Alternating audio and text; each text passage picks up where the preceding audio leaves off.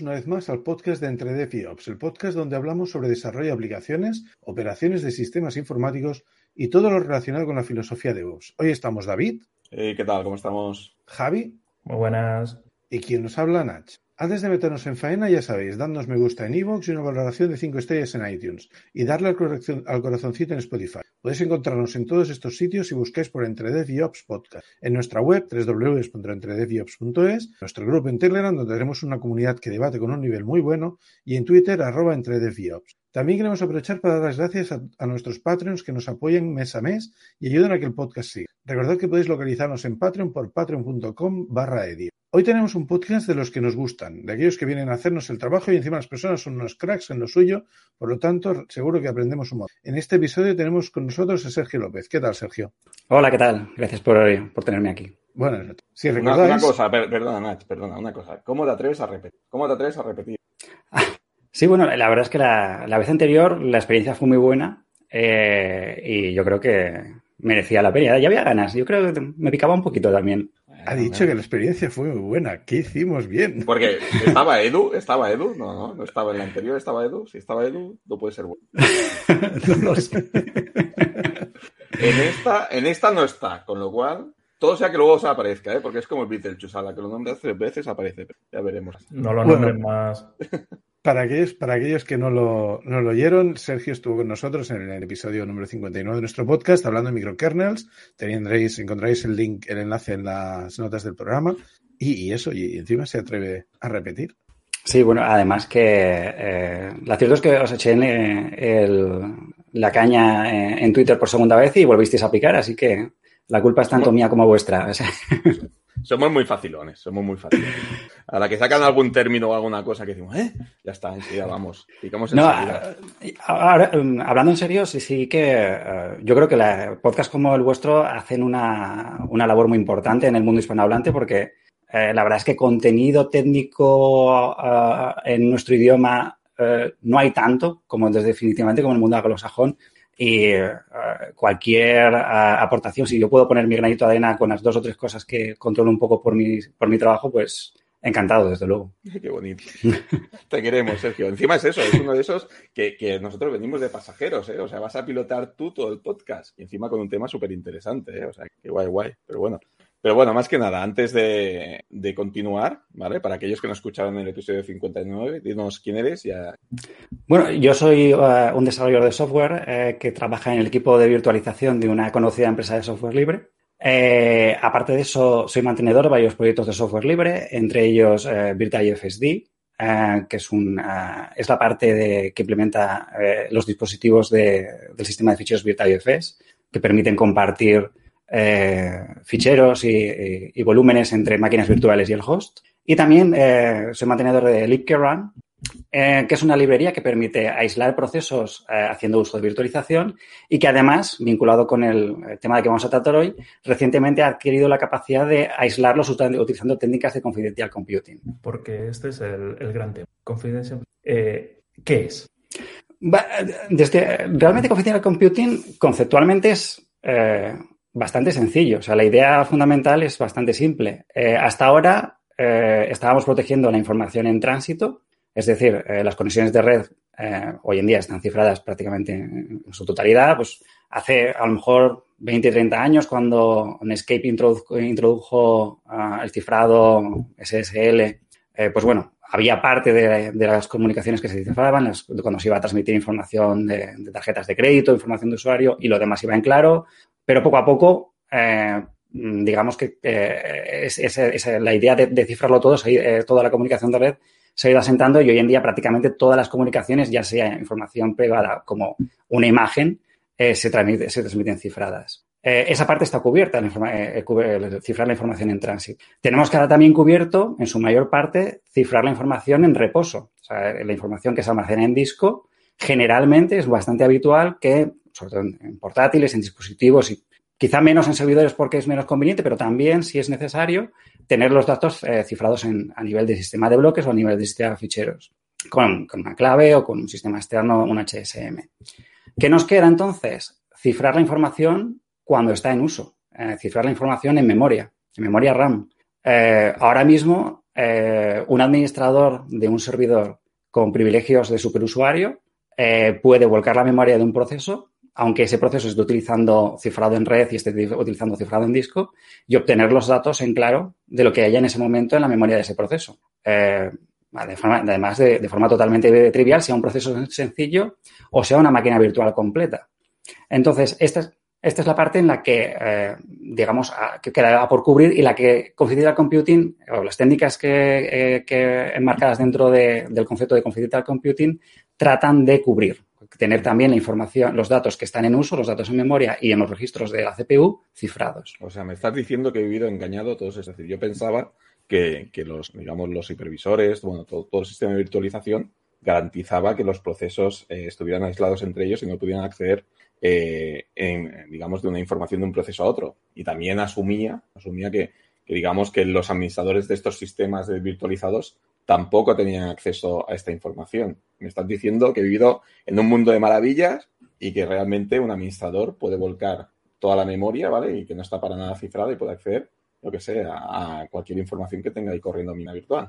Así es, tal cual. Eh, hay aislamiento, eh, de una máquina virtual, eh, es cierto que está, hay, aislamiento. Una máquina virtual no puede acceder a la de hecho no tiene ni siquiera la, visión de la memoria del host y por lo tanto no tiene la visión de la memoria de otros procesos ni de otras máquinas virtuales, pero el, hipervisor sí que tiene la visión completa de todo lo que está corriendo allí. Por lo tanto, un administrador puede volcar la información sin ningún tipo de, de problema. De hecho, eso es algo que se puede probar fácilmente en, en sistemas Linux con el comando gcore, gcore, tú puedes aplicar Gcore sobre el, sobre el, Virtual Machine Monitor, sea eh, QEMU, sea el, que sea, volcar la información de la memoria y explorarla con strings o con cualquier otra aplicación. Quería recordarle a David el tema del Herblit y todos aquellos bugs que lo que hacían era explotar los temas de, cachés y de, y de trozos de memoria que, que no estaban cifrados y que entiendo que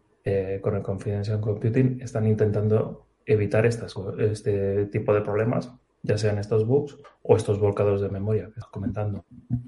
Em, eh, sobre todo, lo principal es evitar que sea tan extremadamente sencillo eh, volcar la memoria por parte de un administrador con privilegios. Mm, especialmente ahora mismo, donde cada vez es más habitual que tú estés lanzando cargas de trabajo en, máquinas que no son tuyas, pero también en, tus propias máquinas. Eh, porque al fin y al cabo, pues las empresas grandes pues tienen distintos departamentos, el mismo que, que, desarrolla aplicaciones no tiene por qué ser el mismo que despliega la infraestructura y es una manera de asentar un poco más, de tener un grado de confianza que vaya más de, de un contrato que dice que no vas a mirar lo que hay dentro, sino que realmente exista una prueba técnica de que no es posible bloquearlos en información en claro de la que se está procesando en ese momento. Por, por poner un poco de resumen, entonces, eh, si yo estoy en una máquina virtual que corre en un, en, un, en un sistema de virtualización, yo no podré ver la memoria de las otras máquinas virtuales, pero el administrador del sistema de, virtualización sí. Es decir, si yo tengo una instancia en EC2, los administradores de Amazon Web Services pueden ver mi, mi memoria igual que la de cualquier otro en esa máquina. Estrictamente hablando, sí. Luego, a nivel contractual, pues lógicamente está en el, interés del proveedor de, la nube pública el que jamás hacer eso y asegurarse de que nadie en su personal, de, su personal sea capaz de hacerlo, porque si no su, su mismo negocio, eh, pues bueno, peligraría. Pero desde un plano estricto, la tecnología de virtualización, de, al menos en x86, no lo impide. Lo puedes hacer. Claro, es que es lo que tú dices. Al final es, nos estamos creando creyendo la palabra del, digamos, del proveedor cloud, ¿no? Aquí cada vez hay más compañías, ¿no? Bancos, eh, compañías de todo tipo, ¿no? Que mueven todo tipo de datos, ¿vale? Además que, que, tratan datos eh, eh, en la nube y, claro, ahí tengo yo otra duda. por ejemplo, en los proveedores cloud que te ofrecen todas sus herramientas de Big Data, donde tú subes todos tus datos para hacer explotación, tienen el mismo problema, simplemente que encima ni siquiera estás tú corriendo una máquina, es decir, corres sobre máquinas de otro con, con sistemas totalmente eh, abstractos, ¿no? O sea, que, de muy alto nivel, con lo cual vete a saber lo que está pasando por ahí debajo también, ¿no? Entonces, entiendo que el confidential computing viene también un poco a garantizar que todos estos servicios, que para ti son como magia, ¿no? Le añadan una capa más de seguridad, donde, más allá del papelito firmado, ¿no? O sea, tenga la garantía de que si se aplica esa tecnología, nadie va a poder ver tus datos en este sentido. Estrictamente hablando, es una eh, fuente de confianza paralela o adicional, según lo mires. Es decir, eh, tampoco hay que minusvalorar la, eh, la validez de un contrato que tiene, tú tienes con un proveedor de servicios. un proveedor de servicios te dice que no va a mirar sus datos y que va a hacer tus datos y que va a hacer todo lo posible por no mirarlos. Eso tiene un valor, un valor contractual. Hay cláusulas que eh, con importes millonarios. Es decir, eso tiene un valor definitivo. Eh, lo que hace Confidential Computing es añadir una, una segunda capa que puede ser o adicional o paralela a ese grado de confianza que tú tienes con tu proveedor o que tú tienes con tu propia infraestructura, porque mm. eh, sí que es cierto que generalmente pensamos sobre todo en, nubes públicas, pero en empresas medianas y grandes, pues claro, hay muchos trabajadores. Eh, eh, también está la posibilidad de, de, una intrusión externa que se vaya moviendo por tu infraestructura de forma lateral, ¿no? Que te hayan infectado un servidor y a través de ese servidor estén tomando control de otros servidores es una forma de establecer una capa adicional de seguridad que para determinado tipo de datos puede ser muy, muy interesante. Ah, vale, entiendo que entonces esto es algo que se pone a algún nivel de la arquitectura, algún tipo de, wrapper o algún tipo de, opción que se tiene que activar en algún nivel de la infraestructura. Pero claro, ahora me surge una duda. ¿Esto lo pone el cliente en sus sistemas virtualizados, por ejemplo? ¿O lo pone el proveedor del servicio a nivel del hipervisor? Parte y parte. Eh, igual ahí sería conveniente que explicáramos un poco las técnicas de, de confidencial computing em, para luego ir, desgranando un poco los detalles de cada una de ellas, sobre todo de la, de la basada en virtualización, que es la que yo más controlo y la que creo personalmente que es la que va a impulsar más eh, eh, este campo en los próximos años.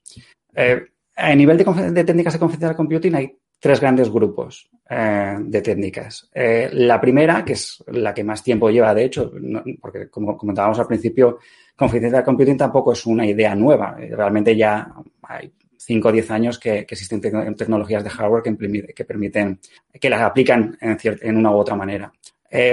la primera de, estas técnicas son los TPMs, que prácticamente cualquier portátil moderno tiene un módulo de TPM que se utiliza para almacenar llaves eh, llaves de cifrado, llaves de, cifrado de disco o, llaves, secundarias. El problema de los TPMs eh, es que no son programables en general. Aquí hay muchos matices, pero vamos a ceñirnos al caso más habitual porque si no nos volveremos locos. El TPM te viene con una funcionalidad eh, dada por el hardware y eso es lo que hace. En el caso de los TPMs que vienen en los portátiles, almacenar y servir claves. Ya está. Y a, lo sumo, a lo mejor, a lo sumo en algunos casos también descifrarte y cifrarte información pero no puedes descargar tu propio programa, no puedes cargar tu servicio dentro del TPM. Es un procesador sencillito. El segundo gran grupo de, técnicas de, de computing es lo que se conoce como cifrado homomórfico, eh, que básicamente, eh, a grandes rasgos, lo que permite es trabajar con datos cifrados sin descifrarlos. mediante una serie de, técnicas, tú puedes operar, eh,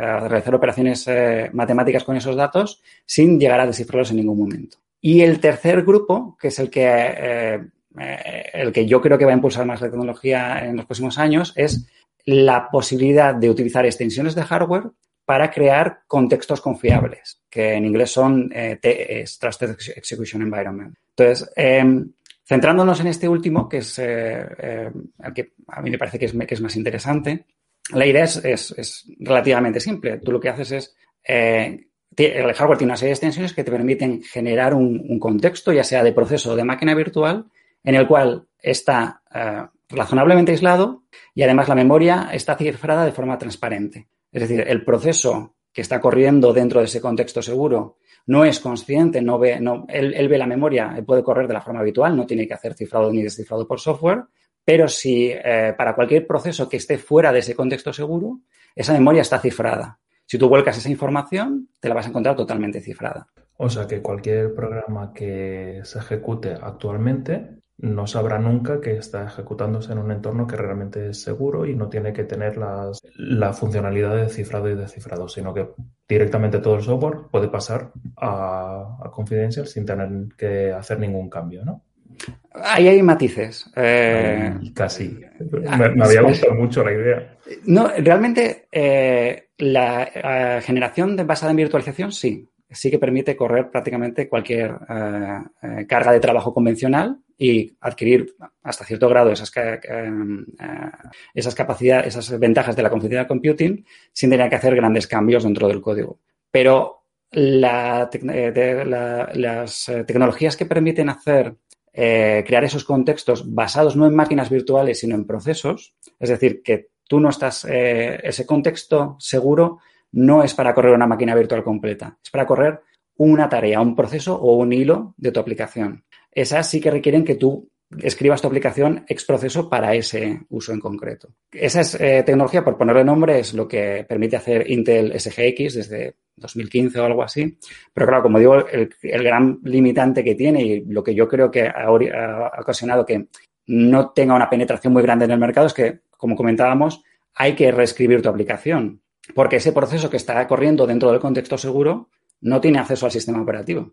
Es decir, no puede hacer una llamada al sistema para abrir un fichero o para abrir una conexión de red, un socket. Tiene que tener, tú tienes que diseñar tu aplicación de tal manera que esté partida en dos, por decirlo de alguna manera. Una parte de esa aplicación va a correr en el contexto seguro y otra parte va a correr en el host normal y corriente. Y entonces tienes que establecer una serie de interfaces de forma que la parte que corre en el, contexto aislado le vaya pidiendo información y, vayan intercambiando información entre sí para poder comunicarse con el mundo exterior.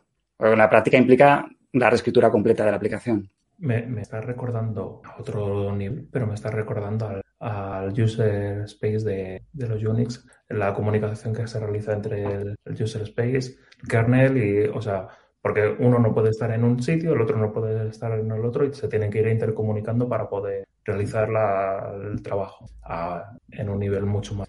Pero eso es lo que habías comentado en el tema de la virtualización, el tercer tipo. Esto sí que, sí que, o sea, no es necesario reescribir porque todo el entorno está virtualizado. Exacto. En ese modelo, tú puedes, eh, tú lanzas el sistema operativo completo, eh, incluida la carga de trabajo. Eh, entonces, tienes acceso al kernel. O la misma, si tú estás ejecutando, si tu aplicación está escrita para Linux y tú creas una máquina virtual en un contexto con capacidades de contexto seguro eh, y, en esa máquina virtual cargas Linux, vas a poder ejecutar tu aplicación sin modificaciones, tal cual. Lo cual eh, es bueno y es malo. También hay matices, porque claro, eh, si tú no puedes, si para ti el cifrado de memoria es transparente, ¿cómo sabes que tu memoria está siendo cifrada? ¿Cómo, sabes que estás corriendo en un contexto seguro? Ahora, imaginaos que yo soy el administrador de, em, de, un servidor y vosotros me pedís que os cree un contexto seguro para ejecutar vuestra máquina virtual.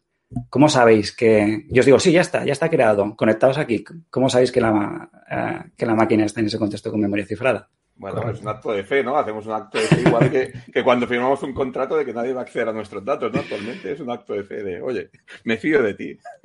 bueno, supongo que esto lo tenéis solucionado, ¿no? Sí, sí, sí. Eh, bueno, es una. Es, es por, eso, esto porque al principio decía que eh, conceptualmente es sencillo, pero cuando empiezas a tirar del hilo se empieza a complicar un poco uh, la cosa. Eh, la cuestión es que si tú, por ejemplo, eh, extendieras el hardware para que, la, por poner un ejemplo, en la instrucción CPU-ID te devolviera una bandera en alguno de los registros diciendo, sí, la memoria está cifrada, pues bueno, sería una solución. Pero claro, la instrucción CPU-ID la puede capturar el hipervisor y del hipervisor no te fías, porque el hipervisor está controlado por el administrador. Con lo cual, no te vale, porque podría falsificar esa bandera y decir, sí, sí, está cifrado, cuando no está cifrado.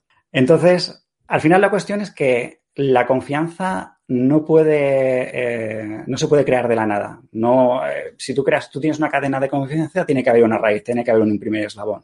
Y ese primer eslabón, generalmente, en, este, la generación actual, eh, se consigue mediante la inyección de, un certificado, de una clave pública y privada de un certificado dentro del propio procesador del hardware, dentro de la propia CPU.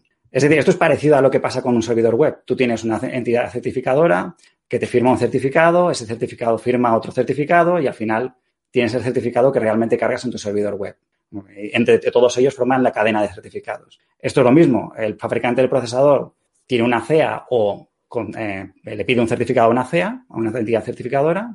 Eh, con ese certificado firman otro certificado intermedio y con ese certificado intermedio se firma uno que va a ir directamente en el procesador. Y cuando digo directamente, no me refiero en el firmware, me refiero a que está impreso en el propio silicio, directamente está eh, en el propio, en el propio, en la propia oblea se imprime ese certificado, esa clave pública y esa clave privada. De forma que es extraordinariamente costoso y complejo poder extraer ese certificado de allí. Estamos hablando de, millones de, dólares para, poder hacer la ingeniería, para hacer un solo certificado. Con lo cual, no es que sea imposible, pero es lo suficientemente difícil para que no sea eh, algo que se pueda hacer eh, de forma asequible. ¿Qué se hace con ese certificado? Bueno, en el momento que, esa CPU tiene una clave pública y una clave privada, ya puede firmar, ya puede enviar, ya puede emitir pruebas criptográficas de cosas, de datos. Y uno de esos datos puede ser la información sobre esa máquina virtual. Entonces, por ejemplo, puede generar un reporte que diga, sí, sí, esta máquina virtual con este identificador eh, este, eh, está corriendo con memoria cifrada con estas características, esta versión de bueno, esta tecnología, esta versión, esta plataforma, te la firmo y te la envío. Y tú esa, esa prueba que se genera dentro de la máquina virtual la recibes por el medio que sea. Da igual, el medio no tiene por qué ser seguro porque ya está cifrada. Está cifrada y firmada por la entidad certificada, por el, perdón, por el certificado que está impreso dentro de la CPU. Entonces tú verificas que la firma es correcta, verificas que el contenido del, reporte no ha sido alterado y tienes, puedes tener una prueba fehaciente de que esa máquina virtual que tú has generado se está ejecutando con la memoria cifrada, con lo cual ya sí que tienes una radio de, confianza razonable. Estoy recordando, o sea, la conversación, todavía lo tengo un poco confuso en mi mente, ¿eh? pero estoy recordando una vez que los fabricantes de tarjetas de red, no recuerdo cuál, lió una tangana montando, creo que fue de él, montando servidores en los que las, direcciones eh, físicas grabadas en las tarjetas estaban repetidas. Creo que estaban repetidas, creo que era esto. Ahora, ahora no estoy recordando claramente. ¿Cómo, cómo, o sea, esto es una seguridad industrial o sea, es una confianza que ponemos en la industria, en el fabricante, de que esas, esos certificados grabados en el chip son correctos y tal. Eso es una duda que me surge. La otra duda que me surge es, ¿Y si la CA cambia? Ese certificado que está grabado en el disco, no, o sea, no sería la primera vez que una CA deja de ser válida o pierde, o se pierde la confianza a nivel, a nivel industrial, ¿no? A nivel de la industria. Eh, claro, ¿qué haces? ¿Coges la máquina y la tiras a la basura? Efectivamente, si, si se fuera el caso, si eh, se perdiera la cadena de confianza o si se demostrara que existe una, forma fácil de extraer la clave privada del certificado, eh, la cadena de confianza se rompe. Eh, y realmente esa, esa, tecnología ya no te vale para nada. Entonces, eh, ciertamente el, esta, esta, prueba criptográfica es tan válida como lo disciplinada que sea la, empresa que la provee en implementar las medidas para protegerla, tal cual. O sea, no hay, aquí no hay, soluciones mágicas inamovibles. Si se descubriera que eso, si se descubría una vulnerabilidad en, la forma en la que se almacena esa clave privada o que esa clave privada está duplicada, pues el sistema se caería como un castillo de naipes. Esta es una cuestión que, surge a menudo cuando hay conversaciones sobre confidential computing y demás. Eh, pero yo creo que la cuestión clave es que en el peor, en el, incluso en el peor de los casos, el escenario siempre va a ser más seguro que no tenerlo. Es decir, ahora mismo es tan trivial volcar en la memoria de, una máquina virtual o de un proceso, eh, que ese grado de seguridad, aunque exista esa posibilidad eh, de que, bueno, es real, esa posibilidad de que haya un accidente, haya un error en el, provisionamiento de los certificados, sigue siendo, sigue mereciendo la pena. Si tú pones los riesgos sobre la balanza, dices, bueno, pues al final me compensa. También es de suponer que los fabricantes se habrán preocupado por su propio prestigio de haber tomado las medidas oportunas. Pero sí, ciertamente es algo a considerar. Una pregunta. Eh, me, surge una, me surge una duda ¿no? sobre esto que estamos hablando al final. Si lo he entendido bien, ¿vale? soy un poco limitado para estas cosas. Digamos que, hay como dos grandes eh, métodos ¿no? O a día de hoy. Uno es el de hardware, que hemos estado hablando y es el que parece que vender más, ¿vale? El otro es el del cifrado homomórfico, ¿no? Que este parece ser, pues bueno, que, que queda en un segundo plano. Entonces, eh, pros y contras de cada método, porque claro, si estás diciendo, oye, no, para el método 3, que es, digamos, de hardware. Bueno, digo 3 porque yo he ido tomando notas, ¿eh? tengo aquí el boli he ido tomando notas porque me parece súper interesante. Y para el último que, has comentado, que es el de hardware, claro, entiendo que todos los fabricantes, bueno, esto, esto es un cambio a nivel arquitectural que tienen que, asumirse a nivel de hardware, que tiene que, que, asumir, digamos, todos los proveedores, ¿no? Que tienen que refrescar todo el hardware, que es básicamente tirar a la basura lo que ahora mismo tienen y, conseguir este tipo de hardware o máquinas con este tipo de hardware, ¿vale?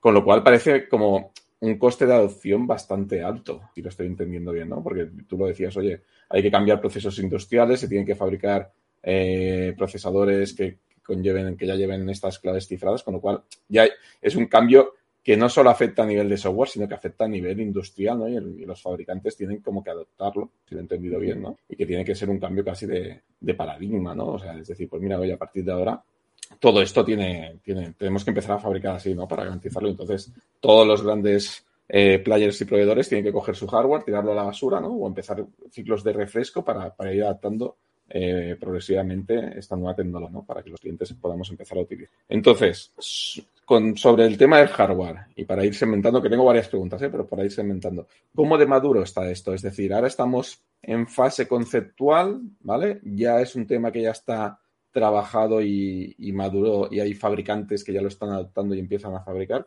¿Cómo, sobre el hardware, cómo está? Es decir, damos un poco de pinceladas. Sí, eh, pues eh, si nos circunscribimos a, x86, porque si ya nos vamos a ARM eh, S390, pues la cosa se, complica un poco. Pero hablando de x86, lo cierto es que, por ejemplo, los procesadores, la gama EPIC de AMD lleva soportando SV, Secure Encrypted Virtualization, desde hace ya unos cuantos añitos. no sabría decir exactamente cuánto. me parece que se introdujo en la serie no sé si la primera fue Rome o Naples, eh, pues en la primera de esas, eh, de esas series eh, de Epic ya, ya había virtualización, ya había soporte para SV. O sea que ya hay ahora mismo servidores que soportan tecnologías de confidential computing. hablando de Intel, Intel introdujo SGX en 2015 o algo así. O sea que también es una tecnología que ya, ya lleva unos años en el mercado, aunque SGX no es eh, no permite hacer eh, contextos seguros a nivel de virtualización, sino a nivel de, proceso. Y se supone que, bueno, eh, tienen que, están, estamos pendientes de que lancen su, la gama de procesadores que introduzca, que introduzca el, el equivalente a SV de AMD, pero en Intel, que sería TDX, Trusted Domain Extension. Entonces, en, resumen, ya hay procesadores, ya hay servidores eh, con procesadores que tienen capacidad para eh, crear contextos virtuales con Confidential Computing, eh, fundamentalmente por parte de AMD desde hace ya varios años. los de Intel tienen que estar al caer. Mm, no sé exactamente cuándo, tienen que salir, pero tienen, que, tienen que caer próximamente. desde luego, ese, ese, refresco va a ocurrir de todas, todas. Es decir, eh, los procesadores, lo uses o no, van a llevar tecnología para configurar computing. No es una gama, y yo creo que ahí ha sido, eso es una decisión muy inteligente, no es una gama concreta, sino que todos los procesadores o casi todos los procesadores de gama de servidor van a llevar con tecnología de configuración, que es una manera de asegurarse de que la base de mercado ya esté preestablecida. Porque claro, si tienes que vender ya una gama de propio con confidential computing distinta a la otra, tienes el problema luego de la gallina. Si no tienes adopción de mercado, no tienes software. Si no tienes software, no tienes demanda. Si no tienes demanda, ¿quién va a comprar esos procesadores? Entonces, han, hecho una, estrategia inteligente que es todos los procesadores llevan estas tecnologías. Perfecto. Eso garantiza, uh, facilita mucho la adopción. Genial. Y entonces, y aquí viene mi segunda pregunta. ¿No es más, no es más sencillo irse al cifrado homomórfico? que parece más que es un tema post-software? Entiendo que quizá aquí el problema puede estar relacionado con el rendimiento, que penaliza el rendimiento este tipo de cifrado, o, cómo está. no sé si tienes o conoces cómo está este, este, esta técnica de confidential computing. No sé si nos puedes dar algo de info. Eh, el problema del cifrado homomórfico, es similar al problema que había con, SGX, eh, que es que tienes que portar tu aplicación ex proceso para, eh, para ese tipo de contexto. portar tu aplicación y por extensión todas las dependencias que tenga tu aplicación. Entonces, para algunos usos concretos es razonable, es un coste que puedes, asumir, pero en otros, eh, en otros escenarios, eh, pues tener que reescribir toda tu aplicación, todas sus dependencias, eh, pues bueno, limita desde luego la, adopción, lo hace bastante menos atractivo que la posibilidad de utilizar, de crear esos contextos, esos TEs con, con virtualización. ¿Y sabes si el rendimiento también se ha afectado? Es decir, si alguien ahora quisiera decir, ostras, escuchando nuestro podcast, ¿vale? Y dice, oh, se asusta. Dice, oye, pues mi, mi aplicación, yo qué sé, mueve datos bancarios o transacciones, yo qué sé, hipercrítica. Eh, si se va por la opción homomórfica, eh, ¿tiene impacto en rendimiento o realmente es algo que, está muy a bajo nivel y el, impacto es mínimo? Eh, ¿Te refieres a en el contexto, eh, en, la, en, la parte, en la de virtualización o en el cifrado homomórfico? En el homomórfico estoy, estoy hablando. Al final es, tú dices, tiene que adaptar la aplicación, pero entiendo que esa adaptación al final estás cifrando y descifrando. Muy bien, o utilizar la información cifrada en memoria. Entonces, ¿ahí tiene impacto en el rendimiento este acceso a esta información cifrada o es algo que, que ya va tan de base que, que es despreciable? Pues yo, sinceramente, los uh, datos de, de, rendimiento mm, sobre cifrado homomórfico no los conozco. La verdad que nunca he visto un benchmark que te diga uh, uh, sobre qué ratio andan. El, quizá el problema es que conceptualmente es distinto. Es decir, eh, no es que tú tengas tu aplicación en un framework concreto y lo tengas que escribir, reescribir en otro framework es que tienes que cambiar la forma en que va a funcionar tu aplicación para que utilice de forma natural el cifrado homomórfico. Es decir, la vas a tener que rediseñar totalmente. Entonces, como digo, eso para ciertos tipos de uso, bien, eh, tiene sentido. Eh, el coste de hacerlo te puede compensar, pero evidentemente limita la adopción porque no todo el mundo puede ni está dispuesto a hacer un, un rediseño de, de, de, sus servicios eh, completo. Uh -huh. Vale, entonces eh, David se va a tener que esperar a, realizar la transformación de su aplicación directamente a la virtualización. Y hablando de, sobre virtualización, de los proveedores cloud, eh, ¿sabes si tienen algún tipo de mm, avance o, o, o, ya están allí, ya tienen algún proyecto donde pueda, bueno, entiendo que si es a nivel de procesador, según qué versiones de, de, máquinas, a lo mejor ya se puede utilizar la tercera opción. ¿Tienes algún ejemplo o conoces algo? Hasta donde yo sé, sin, dar nombres, eh, hay proveedores que ya en la nube que ya ofrecen eh, la posibilidad de correr eh, procesos SGX, es decir, aislamiento, que a esos contextos basados en procesos, no en virtualización. Y también los hay que están empezando a ofrecer algunos de forma abierta, otros como betas privadas para clientes seleccionados, servicios con cifrado, con la capacidad de crear esos contextos seguros con virtualización. O sea que ya lo tenemos aquí. Ya, ya, lo podemos utilizar totalmente. En mayor, en mayor o menor medida es bastante accesible, porque eh, aparte de los proveedores, eh, de los diversos proveedores, eh, pues, adquirir un, un, procesador de la gama EPIC de AMD, pues es también una opción perfectamente factible. Um, no, no, estamos nombrando ningún proveedor en particular, pero estamos pensando en proveedores de, de IaaS, de infraestructuras as a service, pero proveedores que son PaaS, por ejemplo, que a veces ahí no tienes ni tan solo visibilidad de qué tipo de procesador vas a usar, o, o sea, simplemente les das la carga de trabajo y ellos se lo guisan y se lo comen allí. Mm, supongo que también van a tener que hacer un giro para proveer eso en algún momento, si no lo están haciendo ya. Claro, eh, de hecho, aquí hay una parte interesante. Eh, eh, cuando hemos comentado que es posible que una de las partes fundamentales de estos contextos virtuales seguros es la necesidad de enviar una prueba criptográfica para que tú compruebes que realmente la memoria de tu, de tu proceso, de tu máquina virtual está cifrada y que los contenidos son los que tienen que ser. Eh, esta, en, algunas generaciones de, de, este soporte de hardware, esa prueba criptográfica se puede enviar también a un tercero. Es decir, es posible que tú como desarrollador o administrador de esa, esa plataforma, de ese servicio, puedas verificar que, la, máquina, que tu servicio está corriendo en una máquina virtual segura y que además está cifrada y que está con los parámetros que tú quieres que esté, pero además eh, será posible enviar esa prueba a los consumidores de tu servicio. Es decir, que si yo me conecto por HTTP o por el, protocolo de red que sea a ese servicio, en la respuesta me lleve una prueba criptográfica de que ese servicio se está proveyendo eh, con una máquina virtual segura y que además el contenido de esa máquina virtual es el que yo espero que sea. esto es, una, un aspecto muy interesante. Eh, lo hemos pasado un poco por encima porque eh, hay mucho de, de que hablar sobre confidencial computing, es complejo. Pero bueno, eh, una de las, a esa prueba criptográfica que hablábamos hace un momento, que te certifica que la máquina virtual que estás corriendo tiene la memoria cifrada, también te certifica que el contenido de la memoria de esa máquina virtual cuando se inició era el que tú esperas que era, el que tú le has enviado al proveedor. Pero claro, si yo le envío al proveedor, yo a tu al fin y al cabo, a tu, a, tu proveedor le envías la carga de trabajo, ya sea una imagen de disco, un kernel, con, una, con unos binarios y demás, y él los carga en el contexto seguro. Eh, cabría la posibilidad, si fuera malicioso, de que te parcheara ese código para inyectar un troyano.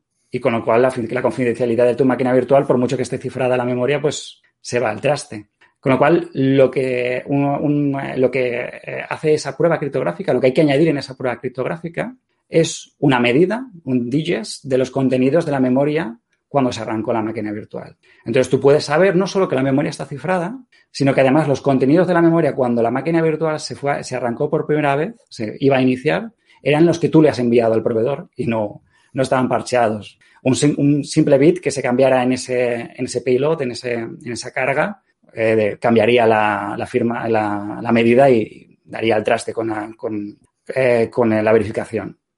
Claro, esto es interesante porque, como decía, en algunas generaciones de, este hardware de confidencial computing, esa prueba, tú se puedes hacer tu servicio de forma que esa prueba se envíe también a los consumidores de ese servicio. Con lo cual, cambia totalmente las dinámicas de confianza en la web, porque tú hasta el momento, tú cuando haces uso de un servicio, no tienes más remedio que confiar en la marca, de, en el proveedor del servicio. Es decir, aunque el proveedor te diga, no, yo, estoy, utilizando, eh, estoy utilizando este código fuente y te lo publiquen en, en repositorio y demás, no tienes forma de saber que realmente está usando ese código fuente o, cualquier otro. Pero ahora sí vas a poder.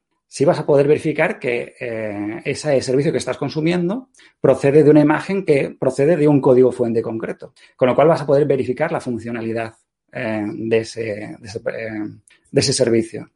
Eh, de, forma que, por ejemplo, si eh, tú tienes un proveedor que te dice, no, no, eh, esta información que me envías solamente la voy a usar una vez para hacer una verificación y no la voy a almacenar de ninguna manera. Tú hasta ahora tenías que decir, vale, pues me lo creo.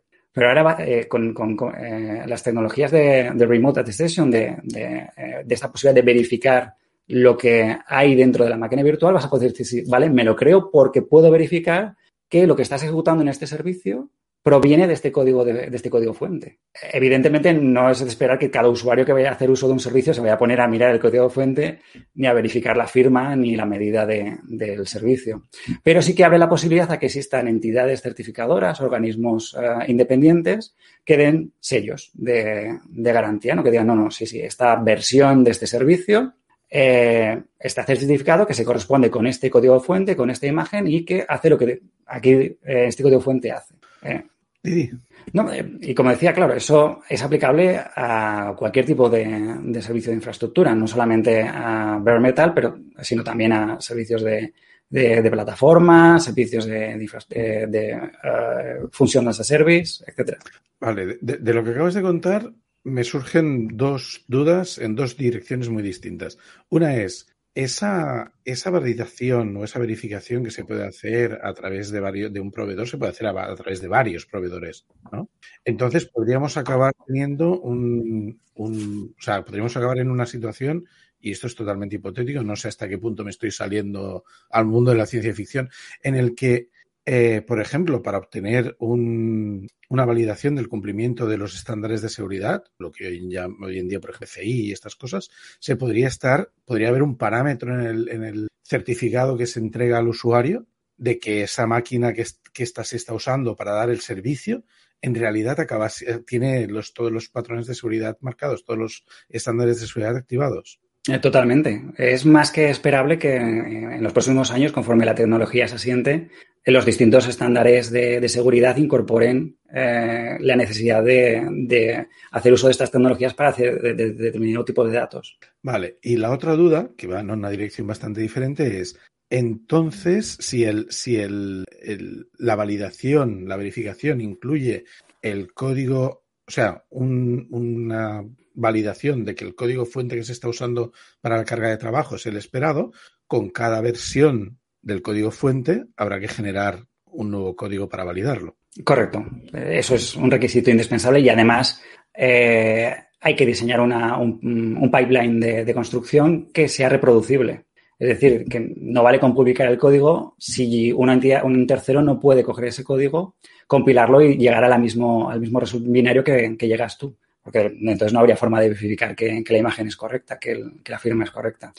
Pero, pero eso, lo de eh, las construcciones reproducibles, o, eh, eso es, una tecnología que también lleva un tiempo madurando y yo creo que va a lo largo de lo, del año que viene y de los dos próximos años las vamos a ver converger y dar lugar a, escenarios bastante interesantes. Yo también quiero aclarar que no creo, al menos eh, al corto plazo, que esto sea algo que se vaya a utilizar eh, para cualquier tipo de servicio. Me explico. Si yo tengo, por ejemplo, un negocio en la nube, eh, un negocio digital en general, y mi negocio digital, una parte de él es un algoritmo de, Machine Learning que tiene mucho valor, o sea, que una parte importante de mi negocio está en ese algoritmo, es improbable que yo vaya a lanzar en la nube todos mis eh, servicios, mis frontales, mis backends, mis bases de datos con eh, tecnologías de confidencial computing porque el coste se me va a disparar. Porque al fin y al cabo, estas cifras, aunque sea transparente y sea por hardware, hay un coste, hay un incremento en la latencia a la hora de acceder a la memoria, hay más consumo de CPU, hay más consumo de memoria porque toda la memoria que utiliza ese contexto se aísla, no hay, no hay elasticidad, con lo cual eh, en las dinámicas de coste de, los hiperescaladores, pues hay un mayor coste, por lo cual tienen que repercutirlo en el cliente.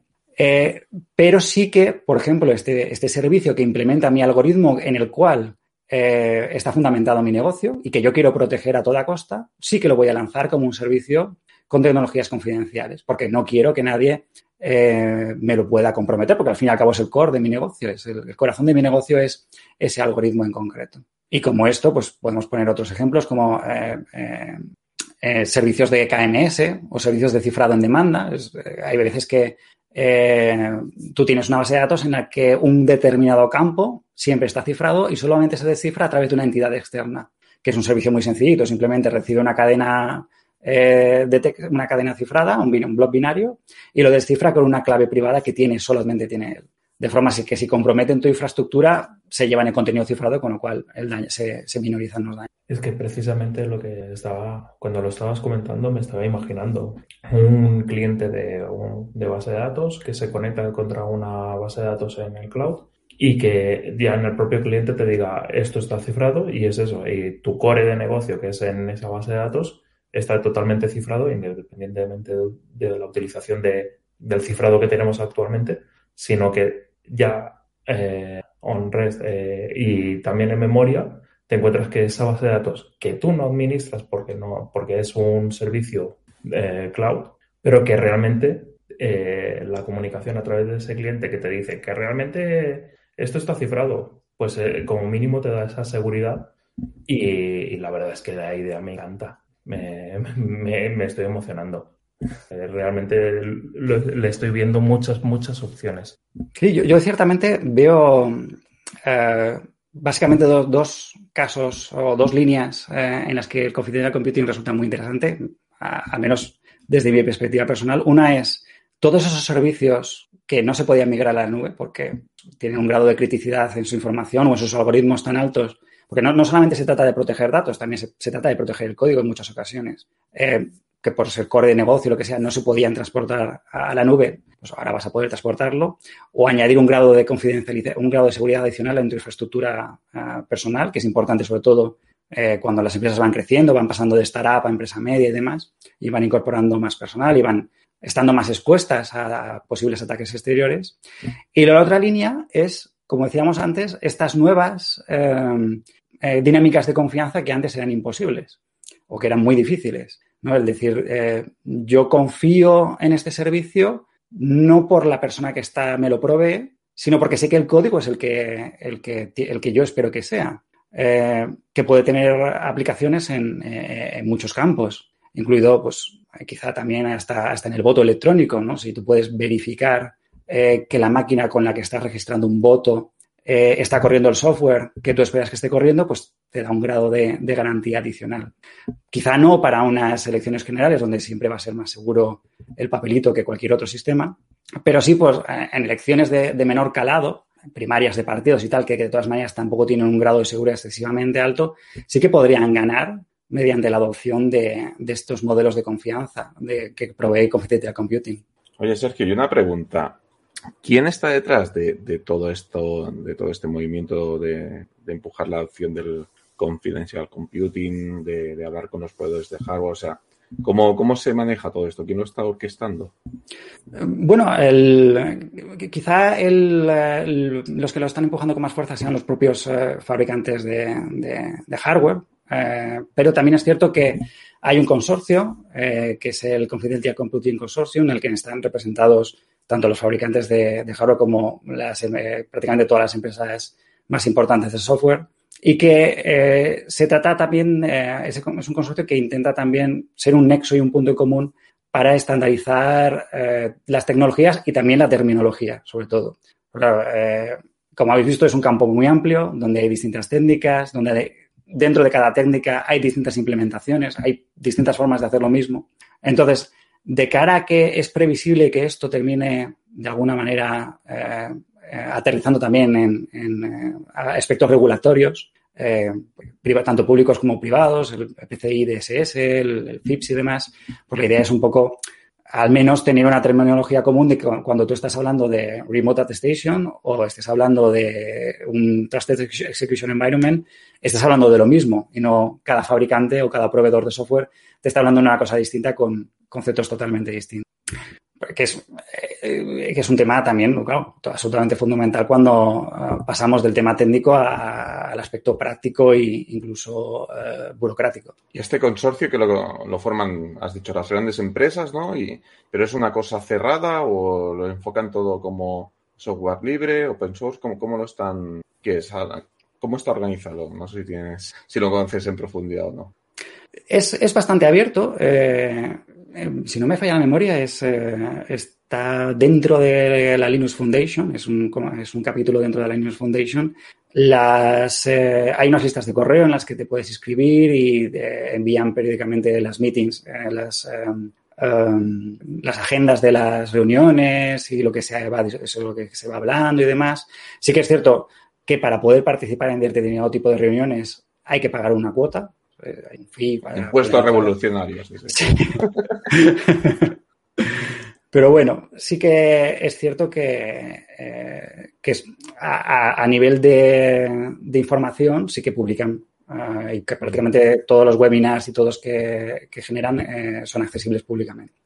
Lo cual no quita, por ejemplo, que en proyectos como el, que estoy, el que estoy llevando yo, el IPKERAN, estemos tratando de explorar Confidential Computing desde la perspectiva del software libre. Es decir, eh, eh, se trata de experimentar eh, la forma de implementar Confidential Computing, pues un poco de forma libre, sin tener que andar, sin ataduras de, tener que escribirnos a una definición concreta de cómo hay que realizar las cosas y demás. Que es como las cosas se suelen hacer en el software libre, ¿no? Pues tú lanzas el código, dices, tengo esto, y vamos a ver por dónde entran otros y te dicen, pues no, pues a mí me interesa esto por aquí y va creciendo de forma más orgánica que intentar hacerlo todo y predefinirlo en un formato eh, de comité. ¿Cómo se llamaba el proyecto? El proyecto es eh, LibKRun, eh, L-I-B-K-R-U-N. Es una librería que está disponible en GitHub, en GitHub que es, bueno, inicialmente su objetivo era simplemente aislar procesos usando virtualización. Es decir, en lugar de que tú tengas que lanzar una máquina virtual completa eh, y dentro de esa máquina virtual instalar un sistema operativo y dentro del este sistema, operativo instalar tus dependencias y finalmente tu, carga de trabajo, eh, lo que te permite LibKeRun es, eh, él lleva, lleva ya todo lo necesario empotrado dentro de, la librería, tanto el, la parte de espacio de usuario del hipervisor como los dispositivos de hardware, como un kernel minimalista y un firmware minimalista. Y tú simplemente le provees de un binario un binario estático compilado para Linux o de una imagen OCI, de, como las que se usan en los containers. Y a partir de ese momento te ejecuta es el punto de entrada del container o ese eh, binario que le has proveído eh, dentro de una máquina virtual con un solo comando. le dices, créame la máquina virtual y en aproximadamente 100, 100, 100 milisegundos, una cosa así, tienes tu máquina virtual instantáneamente lanzada con tu proceso de entrada. Eh, a lo largo de este año lo que hemos hecho es evolucionar esa librería para que además de esa máquina virtual que te cree, te la cree en un contexto virtual seguro, en un, en un Trusted Execution Environment, utilizando tecnologías de confidencial computing.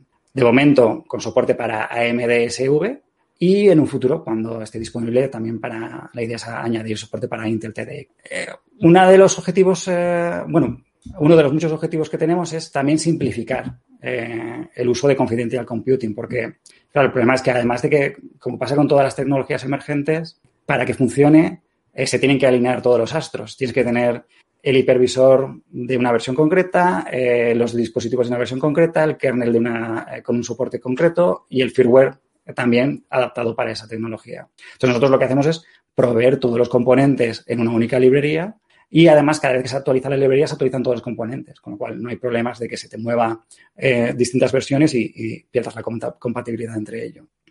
Y eh, lo cierto es que, bien, eh, estamos bastante contentos con, la recepción y, el resultado. es un proyecto interesante. Yo a, menudo me gusta presumir de que, de, lo, de que es la forma más sencilla hoy en día de, probar eh, un contexto de confidential computing basado en virtualización, al menos con componentes de software libre. Ok, pues lo dejaremos en las notas del programa por si alguien quiere, quiere chafardearlo. Genial, estupendo. Mm. Hay una, hay una guía además, si, si alguien tiene una máquina con AMD por ahí, hay una guía paso a paso sobre cómo probarlo, instalarlo y cómo verificar que efectivamente la memoria está cifrada y no se puede estar secreto. Bueno, pues eh, bueno, hemos tratado todos los temas de los que queríamos hablar, aunque seguro que podríamos estar aquí hablando mucho más y, y aprendiendo mucho más, pero hemos tocado lo más básico. Muchas gracias, Sergio, por venir otra vez a nuestro programa. Siempre es un, placer escucharte. En caso de que alguna persona quiera contactar contigo, ¿cómo lo podría hacer? Eh, muchas gracias a vosotros. Eh, pues eh, a través de Twitter tengo los DMs abiertos y mi usuario de Twitter es SLPNIX. Lo dejaremos en las notas también, que te puedan contactar. Estupendo. Sí, yo ya sabes, como, como habrán podido apreciar los oyentes, yo a mí me estiras un poco de la lengua sobre confidencial computing o virtualización y, tenemos para rato. Tenemos para rato. Hombre, yo tengo que decir que si alguien no ha oído el del microkernels, bueno, este ha sido a mí me ha encantado. Y el de microkernels también es toda una lección maestra. Animo a los oyentes que si no lo han escuchado, que lo vayan y lo escuchen. Otra clase magistral de Sergio ahí también. Muchas gracias. Bueno, pues vamos a, cerrar el episodio. Si os gusta nuestro trabajo, corred la voz, dadnos cinco estrellas en iTunes, me gusta en iVoox y corazoncito en Spotify. Ya sabéis, buscándonos en todos estos sitios por Entre DevOps Podcast, en nuestra web www entredeviops.es, en, Telegram, en Telegram y en la cuenta de Twitter, arroba entredeviops, y por favor, dadnos feedback. Recordad que si os animáis a ayudarnos, tenemos nuestra cuenta de Patreon, en patreon.com barra edio, y nuestro link de afiliados de Amazon que hace que un pequeño porcentaje de vuestras compras de Amazon vaya para nosotros sin que veáis ningún incremento de precio. Eh, ha llegado el momento de despedirnos. David. Pues nada, hasta el siguiente episodio. Javi. Hasta luego. Y quien nos habla, Nach, hasta la próxima. The centuries, the endless string of memories, through the progress and the waste. Still the rivers flow, the sun will blow, the seeds will grow, the wind will come and blow it all away. Are just a memory replaced.